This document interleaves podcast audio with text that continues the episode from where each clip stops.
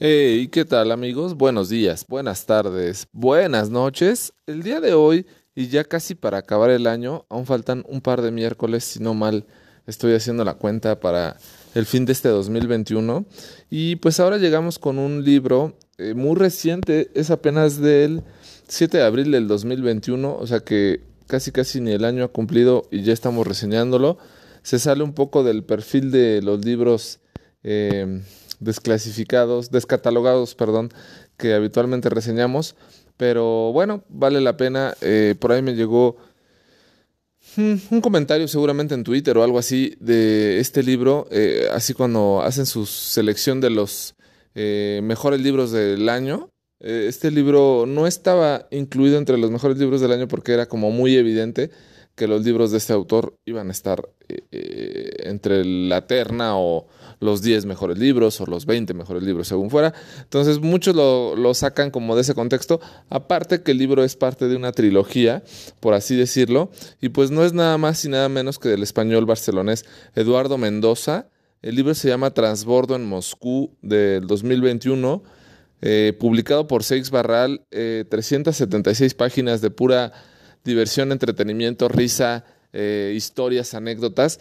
y la verdad es que nunca había tenido la oportunidad de leer a Eduardo Mendoza, ya tenía muchos eh, libros por ahí eh, del pendientes de lectura y ahora se me hizo con este libro.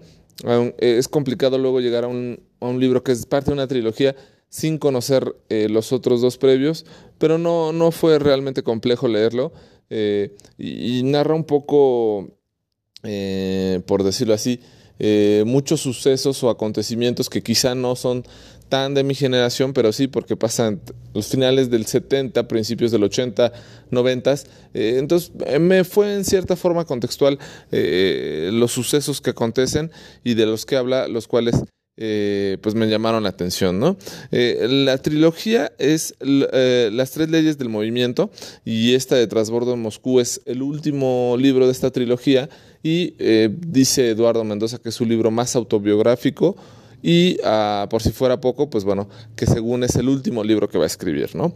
Entonces, eh, pues narra un poco la historia de Rufo Batalla, es el protagonista de esta historia, igual que en, los otros dos libros de la trilogía, eh, y sus aventuras y desventuras. Eh, con el príncipe Tuculo. el nombre es como muy chistoso y yo cuando lo estaba leyendo dije, este me está albureando, pero no, no es por ahí y sobre su aspiración al trono de Livonia. Entonces ya después de leerlo y todo eso me puse a investigar un poco sobre Livonia. increíblemente pues sí es un lugar existente en el pasado, como muchas repúblicas y muchos países que existieron previo por supuesto a las grandes guerras mundiales, pero también toda esta parte de Europa y esos países y esas eh, uniones que había eh, y que luego se conformaban de una forma muy extraña, así era con Livonia, eh, era una parte de, pues sí, de la URSS, eh, pero también una parte superior de la Prusia y también tenía cercanía un poco con Suecia, pero también un poco de Polonia y acabó siendo gran parte de la, lo que hoy en día podríamos decir lo que es Estonia y Lituania. entonces, eh, Livonia, pues eh, yo la verdad es que asumía o, pensaba por, por la trama del libro que era una parte de, no sé, de los eh, de Suiza, de, de, cómo están divididos ahí eh, en Suiza, por decirlo así, como las comunidades. Yo pensaba que era algo de Suiza y no, nada que ver. era de esta parte de la ex-URSS eh, y esta parte muy, cercana a Polonia en, un momento se hizo cargo de ella Polonia, en otro cachito fue parte de Prusia, en otro cachito fue pues parte de, de, varios países, ¿no? Entonces la conformación de, de, Livonia pues era muy peculiar y bueno, eh, eh, este Rufo Batalla, que es el protagonista, pues va a la boda de, del conde, del príncipe Tuculo, y, la Queen Isabela, así se hace llamar una inglesa que se casa con él, y sus ideas de volver a llegar al, al a la presidencia o al reinado de, de Livonia. Eh, y bueno, y ahí se van mezclando muchas cosas, eh, un poco de espionaje, un poco de historia, un poco de cosas muy características y por qué no decirlo, eh, contextuales, ¿no? La caída del muro de Berlín en su momento o la disolución de la exunión a la Unión de Repúblicas Socialistas Soviéticas, es decir, la URSS, que a mí sí me tocó, a mí sí me tocó aprender un poco de, de la URSS, pero después cuando se separó en Rusia y todos los países que fueron parte de las eh, repúblicas socialistas soviéticas, eh, que fue un cambio tanto, pues sí, en, tu educación primaria, secundaria, geográfica y, política. Entonces, pues todo ese tipo de cosas me parecieron muy peculiares. Entonces, este, pues bueno, me llamó mucho la atención. Eh, Rufo Batalla, pues es como eh, estas personas con mucha suerte, acaba casándose con Carol, una chica afincada burguesa en esta Barcelona eh, post época franquista. Y, y, lo dice Eduardo Mendoza en el libro, ¿no? ay, qué difícil es ser millonario o adinerado eh, en Barcelona, ¿no? Eh, y más en esas épocas, pues cuando Barcelona era lo contestatario al reino español y a la fecha. Entonces, eh, narra muchas cosas de esta relación con Carol, cómo tienen sus primer hijo, su segundo hijo en su momento de la separación, y cómo él, siendo parte de la empresa familiar, pues hay una cercanía muy grande con su suegro y por estas razones tiene que viajar y convivir y ir a muchos lugares y le hace como de un poco como de espía encubierto para el príncipe Tuculo y las intenciones de regresar al reino de Livonia, al, poder. Eh, entonces, este, pues pasan muchas cosas. Eh, la forma de narrar esta historia de Eduardo Mendoza es muy, muy, muy clara, muy grata, muy, muy suelta. Eh, te engancha todo lo que pasa y es un libro pues sí medianamente largo pero muy entretenido, muy divertido, eh, pues también un poco nostálgico porque te hace pensar en todos esos momentos que hemos ido pasando en la vida o, vas pasando en la vida y los cuales creciste y han cambiado pues, con el paso de los años y, dices, bueno, hoy en día pues tú le hablas a alguien que existió la Unión de Repúblicas Socialistas Soviéticas y dicen, ¿qué? ¿Qué era eso?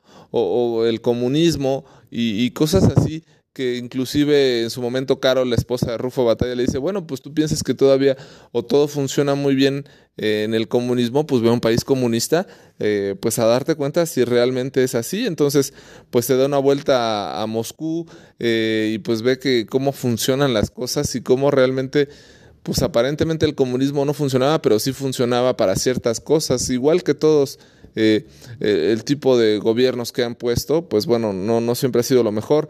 Eh, estos viajes lo hace llegar a ir a otras ciudades importantes, Nueva York, Londres, Viena.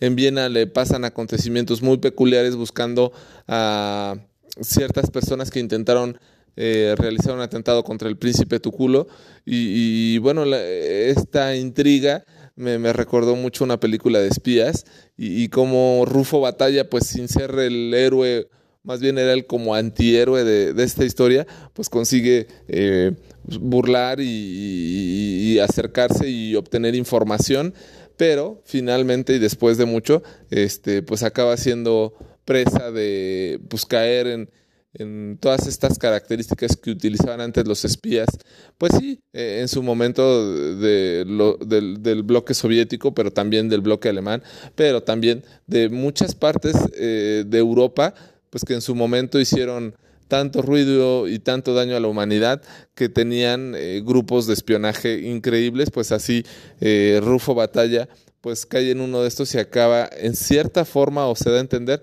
eh, llegando a, o llevando a los espías enemigos al paradero de, pues, del príncipe Tuculo y aparentemente con esto ayudando al enemigo o al bloque soviético pues a poder, poder acabar con su vida de, del príncipe Tuculo y de la Queen Isabela, pero al final del libro pues acaba en el último capítulo dando otra historia, ¿no? Entonces, la verdad es que es un libro muy, muy padre. Eh, me gustó mucho, me pareció un, increíble libro y aunque por descarte no lo quieran meter entre los mejores libros del 2021, me parece que es un libro imprescindible para este 2021. Eh, si se pueden hacer de la trilogía, creo que, inclusive Seix Barral sacó como el paquete de, los tres libros de las aventuras de Rufo Batalla. Híjole, y, y ya, pues yo ya cuando lo vi, yo ya tenía este libro, entonces, bueno, pues ya será una como un gustito que si me lo puedo permitir me lo daré.